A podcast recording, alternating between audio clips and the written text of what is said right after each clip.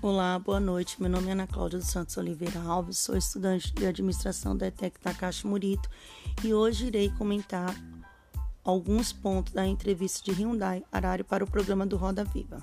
A entrevista teve como tema central os perigos e mudanças sociais causadas pelo avanço da tecnologia.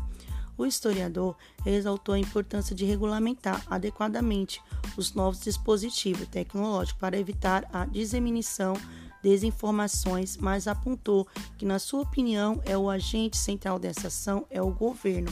As empresas deveriam agir com responsabilidade, claro, mas no fim das contas, a responsabilidade é do governo, é do público que elegeu o governo. Ainda, as futuras transformações no mercado de trabalho, consequência das novas tecnologias, foram destacadas em uma das respostas do escritor as pessoas precisarão continuar aprendendo pelo resto da vida, falou Harari. Novos empregos, o grande problema será treinamento para eles. Essa questão afetará fortemente os países mais pobres.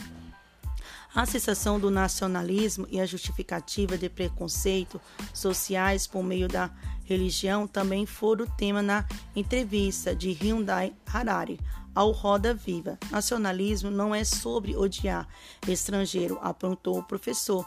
Deveríamos agir contra a desinformação de intolerância dos discursos de ódio e da perseguição nas redes sociais. Hyundai Harari condenou os preconceitos sociais ainda estranhados na sociedade e falou sobre a relação deles com a religião. Em muitos casos, ao longo da vida, vimos que as pessoas usaram Deus e a religião para justificar sua própria tendência. Harari alertou sobre desenvolvimentos da chamada ditadura digital. As ditaduras baseadas em tecnologias digitais de vigilância, todos os governos do mundo hoje enfrentam a tentação de comprar tecnologia sofisticada de vigilância. Agora estamos vendo isso de novo e de forma até mais extrema. A maioria das pessoas do mundo, incluindo a maioria dos políticos, tem um entendimento de inteligência artificiais e biotecnologia muito limitada. E essas duas tecnologias, em particular, inteligência artificiais e biotecnologia, estão realmente nos dando poderes divinos de criação estão realmente alcançando os seres humanos a condição de Deus. Para realeses, é muito provável que daqui décadas viveremos em uma ditadura digital, sendo monitorados por computadores e máquinas que analisarão informações essenciais para o governo e grandes corporações. Daqui a 10 anos, algumas pessoas do mundo, bilhões de pessoas, pode estar vivendo uma ditadura digital, onde não só tudo o que faz, mas até tudo o que sente é constantemente monitorado.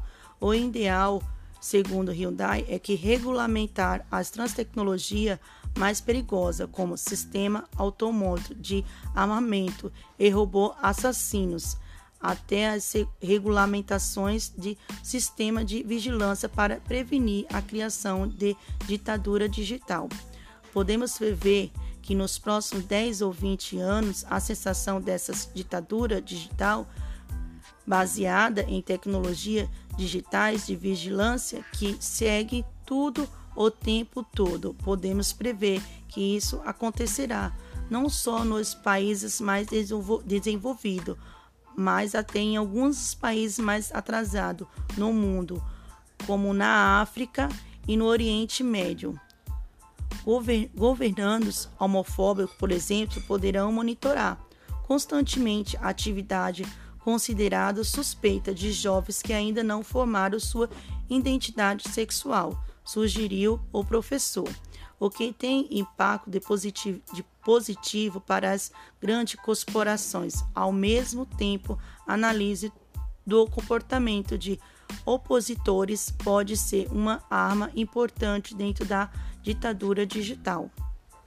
Talvez eu não veja nenhum filme gay, nada do tipo, mas simplesmente monitorando a reação dos meus olhos. O algoritmo e a empresa por trás dele já sabe o que sou gay.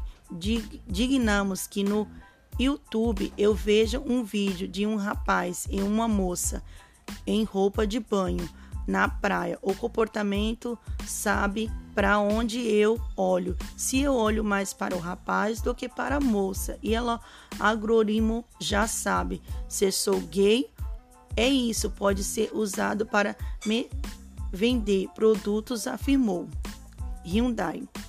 Se você pensa numa ditadura do século XX, se você vivia na União Soviética na época do ditador Joseph, a política secreta não poderia seguir todos os tempos, todo, todos. Era impossível. Daqui a 10 anos, algumas pessoas do mundo, bilhões de pessoas, pode estar vivendo numa ditadura digital, onde não só tudo o que faz, mas até tudo o que sente é constante monitorado.